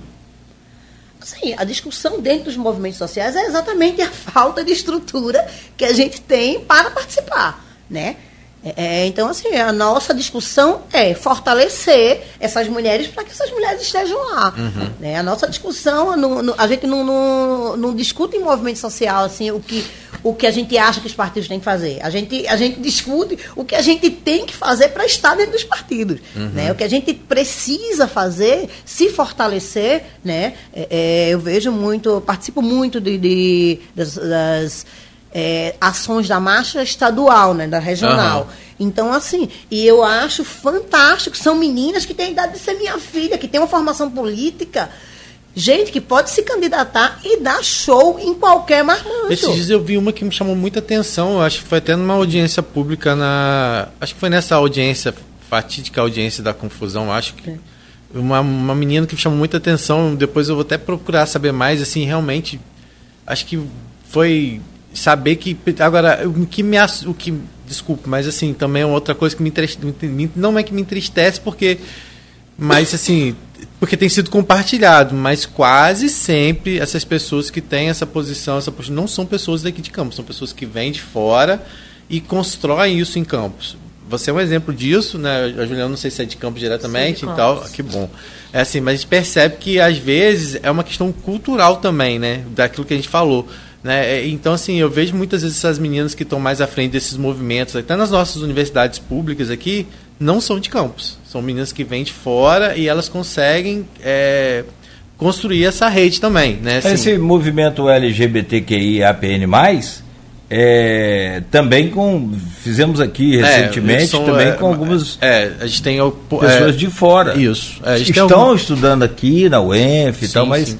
interior de São Paulo enfim. Teve, teve sim. A gente Só é, observando isso. É, é, mas então, é assim, porque isso é uma prova de como nós, como campus ainda, e a nossa região é muito ainda ligada àquele padrão, né, de, de coronelismo mesmo, né, assim, é muito complicado isso.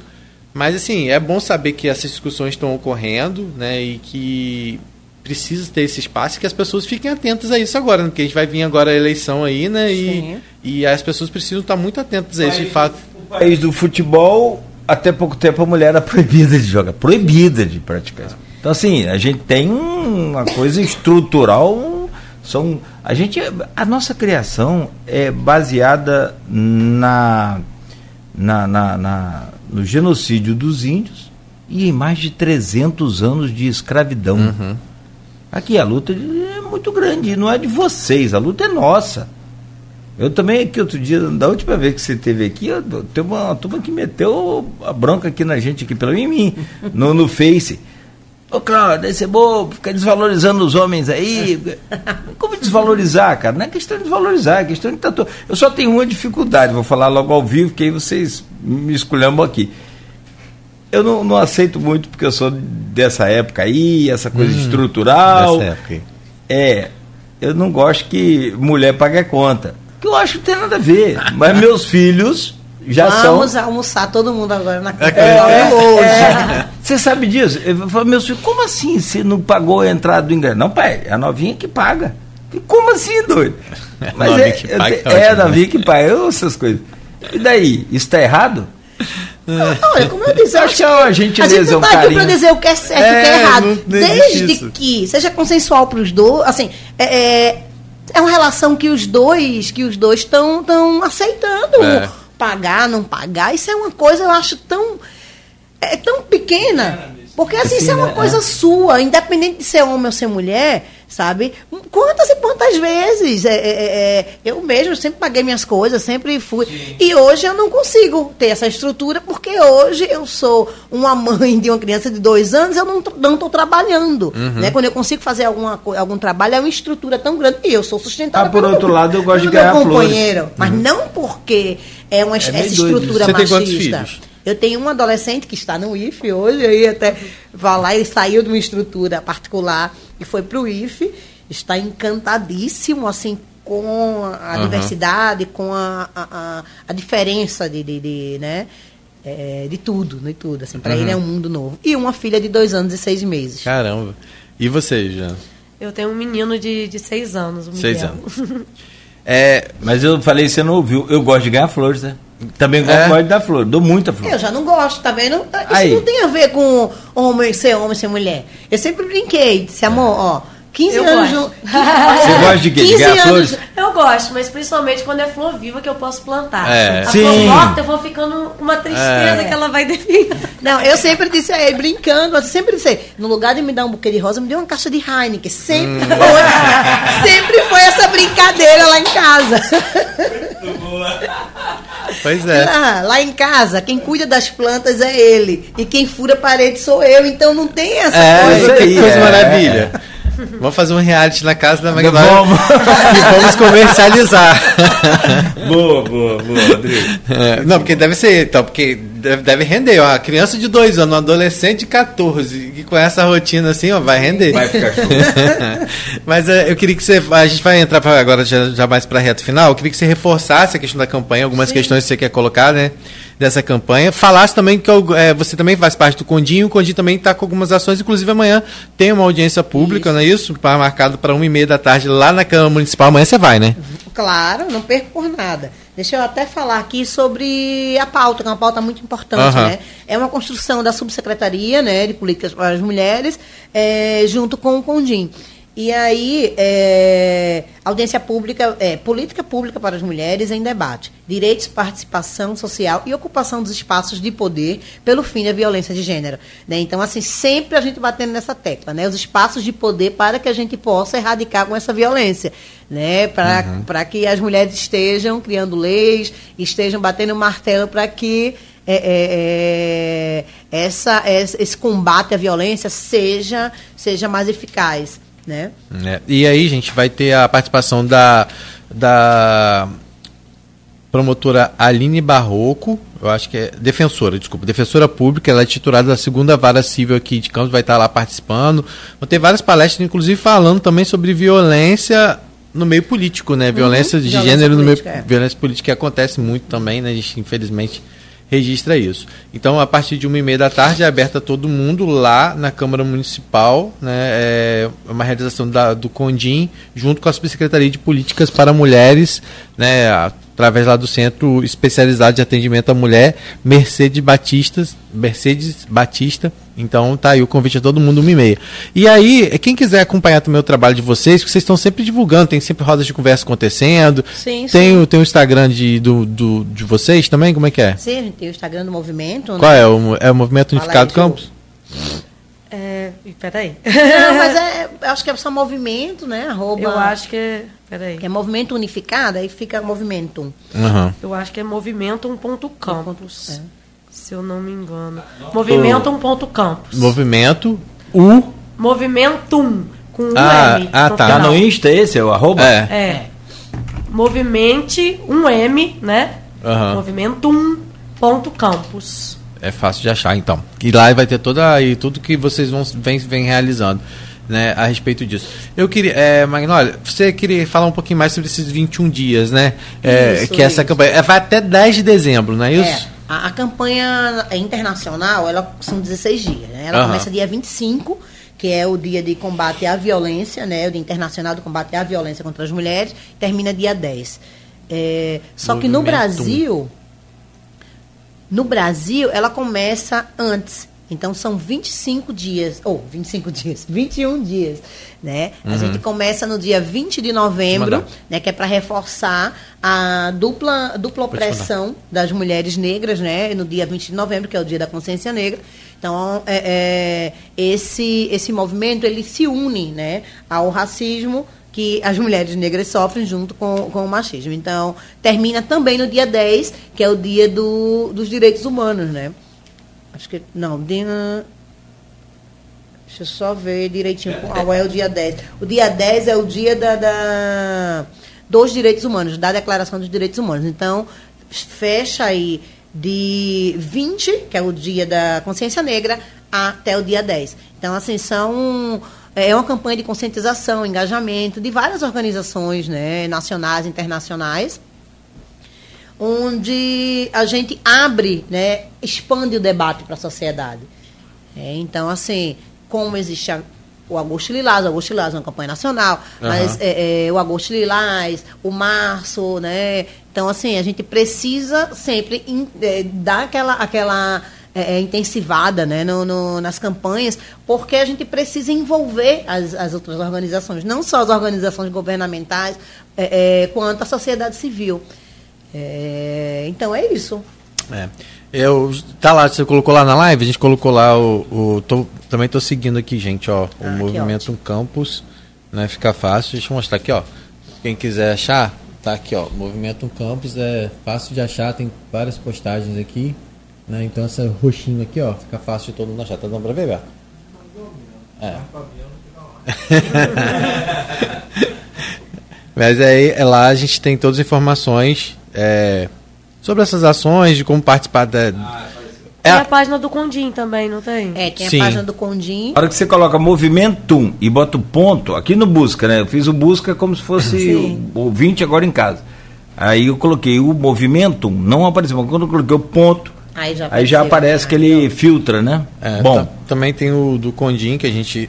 já É, tá, Condim, aqui ó, Campos. já colocar aqui a rádio para seguir vocês lá e depois vocês seguem a rádio lá de volta. É, o Condim também, eu vou botar, vou te mandar aí é, também pra. Se você quiser divulgar, Nogueira. Tá aqui, ó. No, no Face também já colar. Ó, Wanda Terezinha, parabéns a essas duas moças. Obrigada, É. Wanda. Tamo junto. Doutora Wanda. É, entrevista muito interessante. Ela colocou aqui.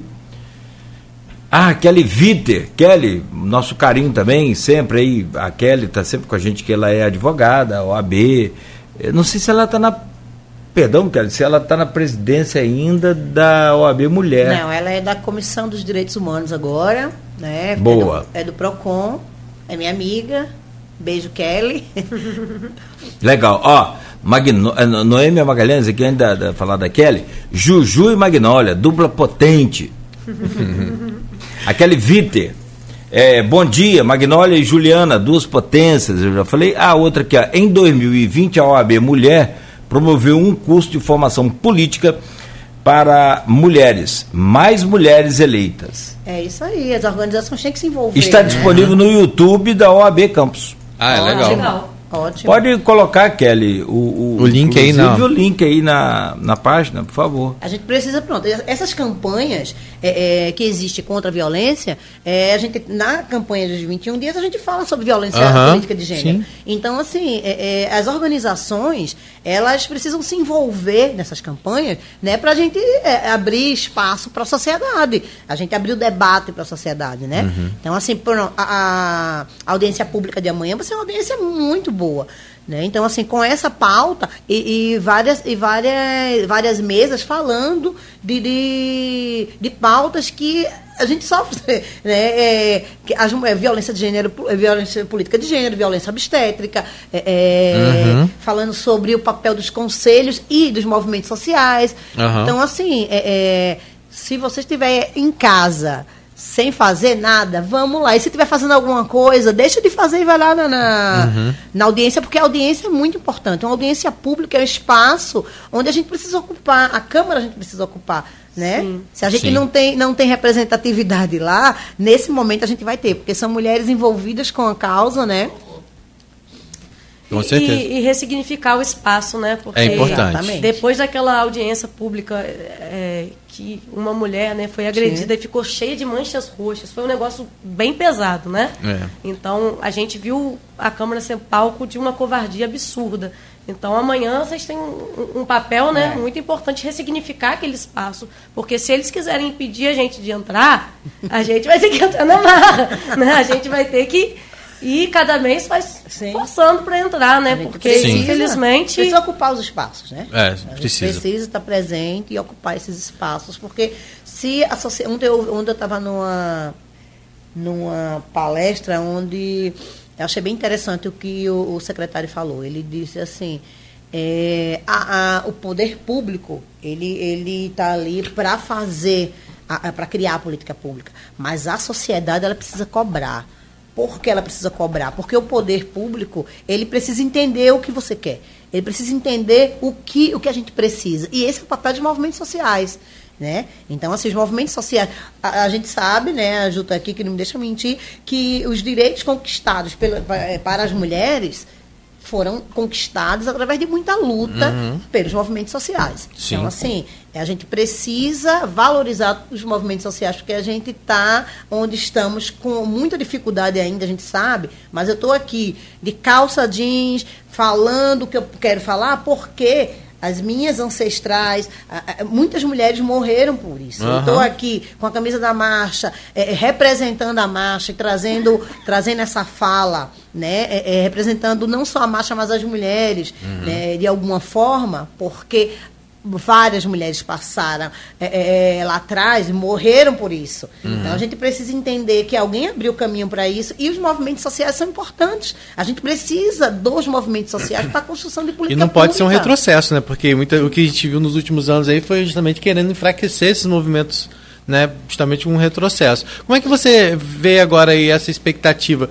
É, eu vi que dentro do, até do, do, próprio Estado, né, por mais que seja um governo mais alinhado, mais à, à direita, né, é, foi recriado, foi criada a secretaria, né, voltada às mulheres, né, uma secretaria específica. Como é que vocês têm visto os movimentos para além de campos, né, tanto estadual quanto nacional, em relação a essa questão de espaço para as mulheres, questão de Olha, assim, é, é, foram tempos tenebrosos, né? Os movimentos sociais eles eram, eles foram silenciados durante quatro anos, né? Foram pessoas, foram pessoas, é, era quase uma ditadura. Foram pessoas silenciadas, é, contas, contas fechadas. Então, assim, passamos por um momento é bem difícil. E agora é, é a gente está revivendo, né? Os movimentos sociais estão revivendo e se sentindo à vontade para fazer, para fazer o trabalho, né? É, eu vi, eu, eu acompanho a secretaria né, do, do, do Estado, pelo menos assim, nas redes sociais, é uma secretaria muito atuante. Tá? Eu vejo muita coisa importante, muita informação importante, ela precisa realmente ser atuante com as mulheres do Estado. Uhum. Né? Isso aí eu não posso te falar porque eu não, eu não, não conheço uhum. o trabalho em si. Mas o trabalho que eu consigo acompanhar, eu vejo que é um trabalho legal, um trabalho informativo, um trabalho de utilidade pública, né? E que eu acho que a gente precisa, independente, independente do, do da ideologia né, política, a gente precisa entender a, a, a, as demandas das mulheres. Uhum. Né? Então aqui eu não estou aqui para defender direita ou esquerda, mas eu preciso eu preciso defender a, a, a, demanda das mulheres, das mães solo, das mulheres negras, das mulheres trans, das mulheres é, mães atípicas. Então assim a gente precisa entender essa pauta, independente de ser direita ou esquerda, essa pauta precisa ser respeitada. As pessoas não podem utilizar das suas crenças é, é, para criar leis. A gente não pode utilizar das minhas. Eu não posso utilizar da minha crença, do que eu acredito, para, para é, é, olhar o que eu. Não, eu preciso esquecer da minha crença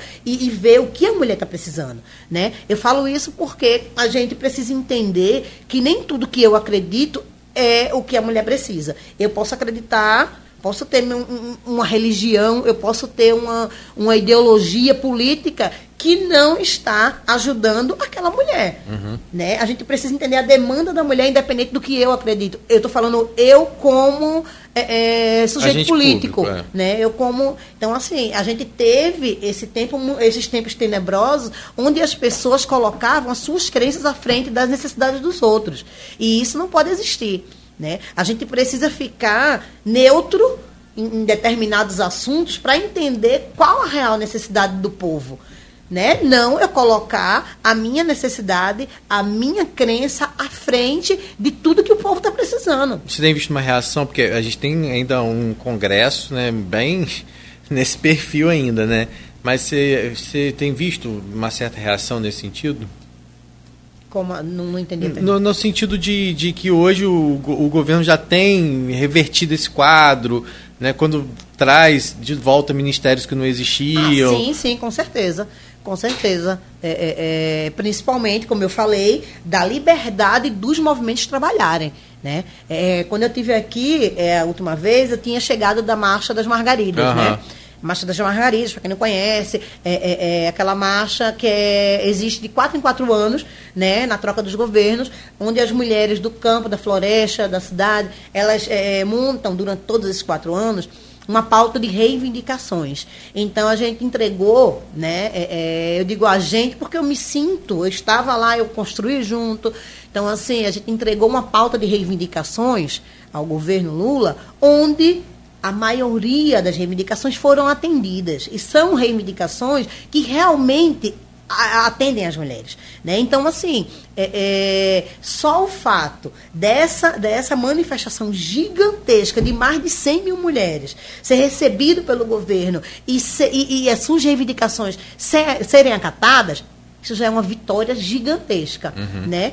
É, é, não estou aqui para defender ou não defender, não é isso. Sim, sim. Né? Tá É- falando é, de eu fato acho- que aconteceu. Fatos, é, é, os fatos existem, né? Os ministérios estão sendo criados, o Ministério da Mulher está aí trabalhando com editais, vários editais aí para o movimento social trabalhar, para o próprio município trabalhar em convênio com o governo federal. Então, assim, para criar política pública, a gente precisa de dinheiro, a gente sabe Uhum. Sim, disso, sim, né? é, não adianta só ficar no discurso. Juliano, é, é, só porque a gente está dando na reta final, mas eu cheguei a falar sobre um caso que a, e a Magnólia também citou, a questão né, de mães atípicas, que a gente vê né, que é, sofrem muito, né? Aqui na nossa cidade ainda, principalmente para aquelas que muitas vezes não, não dispõem de, de recursos financeiros para dar a, a devida assistência aos seus filhos, né? E, é, não, e também é uma forma de violência, né? Quando essa mãe não consegue frequentar determinados espaços porque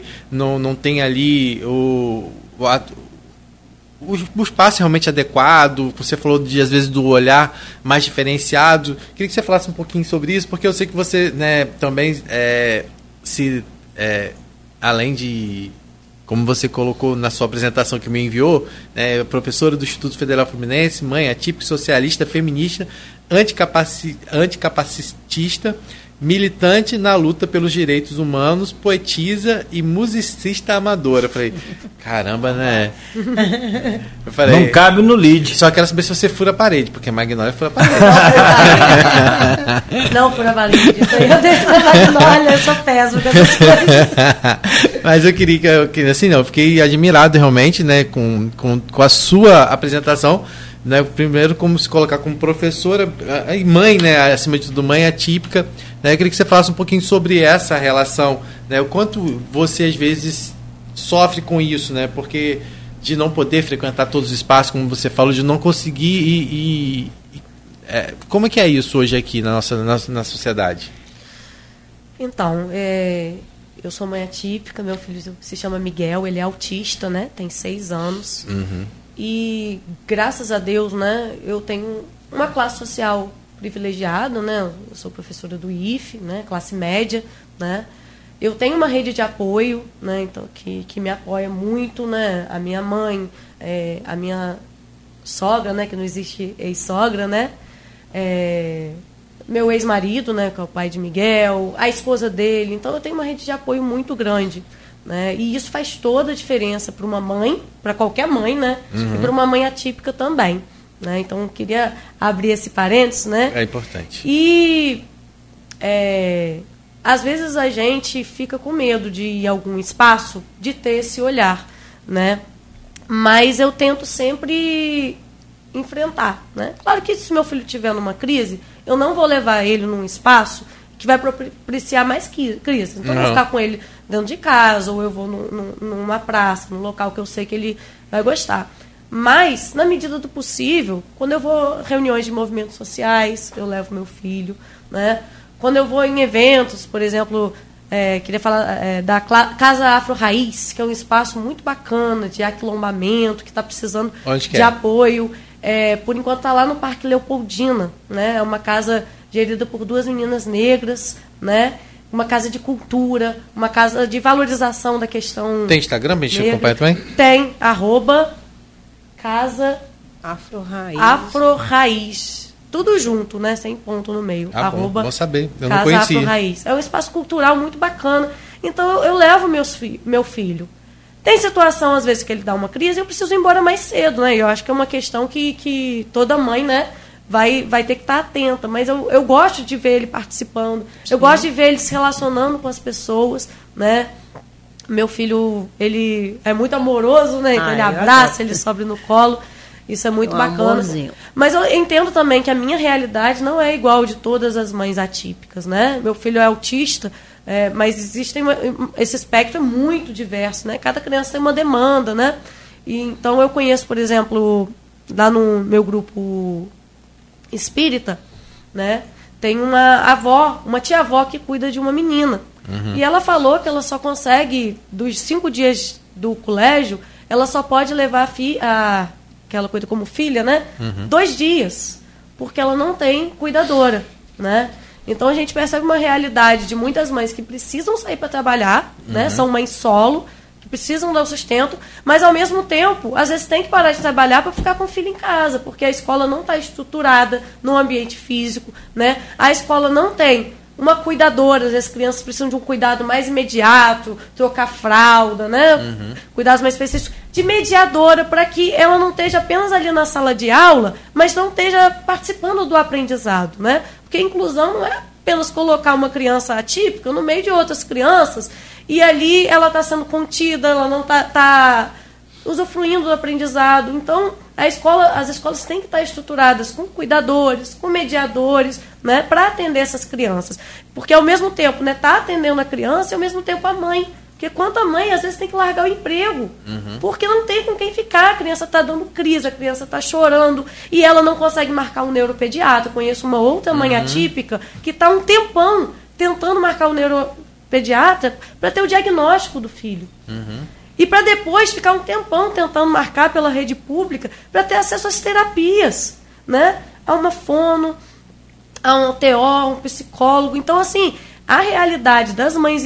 é, eu tenho plano de saúde, né? Eu pago plano de saúde. Mesmo assim, eu estou brigando muito É, com o plano de saúde. recentemente eu estou o ano isso. inteiro brigando na justiça contra o plano de saúde. A gente viu várias mães brigando também contra a Unimed, né? Teve um, É a unidade de Rio, né? é, a Unimed Rio, né, que, que tirou o, o, o serviço delas, né, vendeu o plano e, e a- quem é. assumiu não garantiu. É bom Então, ficar claro, a Unimed Rio, a Unimed Campos Rio. não, não tem nenhum problema quanto a isso, mas a Unimed Rio, que aliás passa por sérios problemas lá, financeiros e outras coisas Sim. mais, e vive aí capenga. Então a Unimed Campos não vai bem, obrigado, saudável. É, não, não, não é a mesma a uma É. questão, embora eu já fui nome na seja. Sul América, Sim, sim. mas eu já fui da Unimed Campos também, é muito difícil conseguir terapia no nível, às vezes você consegue aquelas terapias de meia horinha, né, enquanto nossos filhos precisam de uma quantidade de horas mais estruturada. A- a Se é gente- difícil pra gente do plano de saúde, que Imagina plano de saúde, público. imagina para quem está É, a dependendo gente, do a gente SUS, viu né? aqui ah, o Conselho Tutelar falando, a Giovana teve aqui recentemente falando que existe várias denúncias no Conselho de Neuropediatra tentando e, e o trabalho do Conselho de tentar, através da, né, da Defensoria Pública, de outros meios, tentar um atendimento que deveria ser básico, né? Diante de um. E a gente sabe que é, hoje está comprovado através de estatísticas né, o quanto tem é, é, essa demanda né, e infelizmente muitas vezes isso não acontece.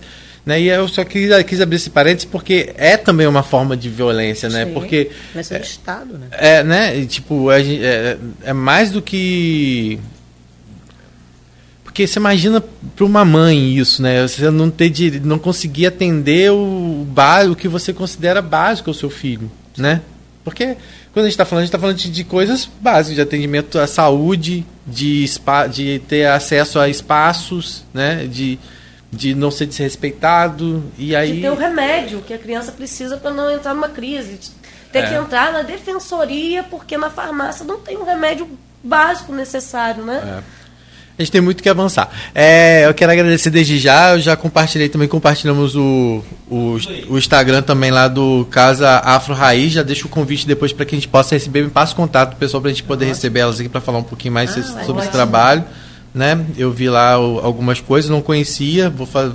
E é lá até perto da minha casa, lá. Rua Doutor Matos, 271, no, lá, lá legal no o Parque Alberto Torres. É, bom saber. Vou lá conhecer o trabalho delas. Né, eu vi que tem algumas coisas muito bacanas. Agradecer a vocês duas, né, Cláudia? A gente está entrando na reta final. Fechar É, aqui. Reforçar para amanhã, como a Magnólia falou, que tem essa audiência pública lá na Câmara, organizada pelo, pelo Condim, é, em parceria com a Subsecretaria de Política para Mulheres aqui de Campos. Né? Então, vi- amanhã, à uma e meia da tarde, na Câmara Municipal, com o tema Política Pública para Mulheres em Debate, Direitos, Participação Social e Ocupação dos Espaços de Poder pelo fim da violência de gênero. Né? Tudo a ver, então, com essa Vamos lá, pessoal, estamos esperando. tudo a ver com esses 21 Só dias queria- aí de ativismo pelo fim da violência Sim, contra sim. a mulher. Está na campanha, né? do- Aham. Eu só queria corrigir, assim, é a organização da subsecretaria e o Condim está em parceria, tá? Ah, tá. A subsecretaria que, que, que é a realização é delas. A gente está em parceria com, com eles. E para quem não conhece o Condim, o Condim é o Conselho Municipal dos Direitos da Mulher. Tá? Toda segunda-feira tem toda segunda segunda-feira do mês tem reunião. Toda lá- segunda segunda-feira do É, mês. toda segunda segunda-feira do mês tem reunião Na Casa dos Conselhos. na Casa dos Conselhos, que fica ali no edifício executivo, né? No Alberto na, Torres. Alberto Torres, tá? 11 primeiro andar e é aberta ao público. Depois da Vila Maria ali. A gente tem um outro evento, mas aí quando tiver Pode mais falar. próximo, eu eu, Mas se- se eu depois peço a gente perturbar reforça. vocês. É, é um painel de palestra, né? É, violência contra a mulher negra, a invisibilidade que mata. Então, vamos ter aí uma um time de peso bem bem Tá, pra quando que tá previsto? Está previsto para 7 de dezembro, às 14 horas, o local confirmar. Né? Aí, até lá, eu vou mandar para vocês. Tem pessoas, mulheres maravilhosas, a Simone Pedra, Juliana Lobo, Ah, a Tayana. Mello e a Jéssica Oliveira. Mas eu vou mandar bem direitinho até lá para vocês divulgarem. Fechar, o, o, o Magnolia, muito obrigado também. Em nome da Eu bancada só toda. tenho a valeu. agradecer. Vale. Como é que é o nome do seu companheiro?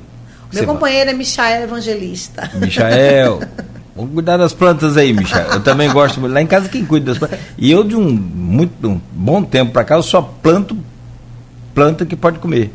Que Olha, aproveito isso. pra- Tem flor também. Gosto de flor também, mas pô, vamos comer essa bicha aí. É, mais é tempero, pé de louro. é bom, né? Muito grande o pé de louro. Tô comendo um dobrado com ele lá. E para você também, Juliana, muito obrigado. Tudo de bom para você. Beijo na família lá e volte sempre. Vamos, vamos voltar sim, sempre que vocês Sempre, derem vocês espaço. todos, claro. Isso é uma, não só para falar sobre violência, mas para falar sobre a pauta da mulher. É, um dia nós vamos falar assim, ó, acabou a violência, hein, Cláudio? E eu quero estar aqui, não quero estar velhinho, Vai, capenguinha, vai não. acontecer Quero- sim. Se depender da ONU, até 2030 a violência Olha é erradicada, né? olha então, só, tá vendo? vamos ser otimistas, vamos lutar, né? Todos os Uhum. dias dentro de nossas casas para que isso. Você estava falando de profissão, é, outro dia que a gente falou, não tem piloto de avião preto, é quase nenhum. Eu nunca vi. E, Assim, eu não, nunca tem, fui mas é com quase nenhum. um. É, não, e, e- e mulher piloto também não tem. Nunca voei. Ou- E olha que como, Tem, tem uma, eu como vi eu um- moro, eu sempre morei em lugares distantes, eu sempre voei É. muito. Nunca voei com mulher e a, nunca voei a, com a Josiane com falou que está com dificuldade para conseguir mulher para ser motorista dos ônibus roxinhos que tem aqui em Campos. Só tem uma mulher até agora.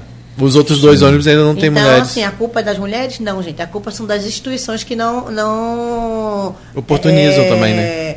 Que não formam essas mulheres, que não dão É. apoio para que essas mulheres né, É. estejam lá. Ótimo. É, mas vamos virar essa chave. Ó, Vamos falando em violência, que ah, não tem Alexandre Correia, o marido da Ana Hickman? Uhum. E aí ele não falou, não, não é à toa, já tem fofoca aí de que ele já teria revelado para uns amigos íntimos em comuns, vai revelar para amigo íntimo em comum que você quer que chegue até a pessoa, né? Que ele tem provas, tem coisas contundentes contra a Ana Hickman. É Gente. outra violência. Gente, nada justifica a violência. Nada. Nada justifica a violência. Que coisa. Tá Galã, certo. obrigado, bom dia e amanhã? Amanhã, Aloysio. amanhã a Luz volta, acho que vai, vai falar um pouquinho sobre essa experiência lá no Rio, não sei, Sim, mas com- amanhã é com ele. Se tem muita gente aqui que não gostou do jogo, eu não vi, não posso falar. Tem gente falando, Não, ó, eu o jogo, eu você sinceramente, viu o jogo? Eu vi, eu vi Parece partes, que o né? Brasil jogou um pouco melhor. jogou melhor, Pelo jogou menos melhor. no primeiro tempo. Aham, jogou melhor sim. Jogou melhor, tava melhor, só que aquele negócio, né? É Rafinha. Jogar né, melhor, mas não fazer gol não adianta, né? É contar com o Rafinha. É, é, igual a colocar a mulher no partido e não dar apoio para É, que ela pois continue. Não, pior do que não dar apoio, eu acho que aí a mulher corre atrás e tá, beleza. Mas pior do que não dar apoio é, é, é vezes, vetar. às vezes atrapalhar É também. vetar o apoio. Sim, é isso que eu estou dizendo, lá Tem- dentro do partido. Entendeu? Não adianta Vem colocar ela lá isso, dentro e não apoiar lá dentro. Sim. É. Não, mas pelo menos fazer o básico. Ó, o dinheiro que veio do partido para você está aqui. Não, aí nego muda, mexe, tira. Ah, isso é muito complicado. Então fechamos por aqui de volta amanhã. Rodrigo, valeu, tá? Valeu, um abraço a todos, até mais. Até amanhã. Hoje tem jornal Folha da Manhã nas bancas. Beto também valeu. A você que nos acompanhou até aqui, né, o nosso obrigado. E a você que é mulher, né, pode se encorajar hoje de tomar a decisão de se libertar, de mudar a sua vida, a vida né, dos seus filhos. Corre atrás aí. Você tem direito, tem gente aqui por você e, claro, né, é, tem que buscar, tem que denunciar e tem que criar coragem. Não, sei que não é fácil. Imagino que não seja fácil. A gente volta amanhã às sete oferecimento de Coagro Proteus, Unimed Campos, Laboratório Plínio Bacelar e Vacina Plínio Bacelar.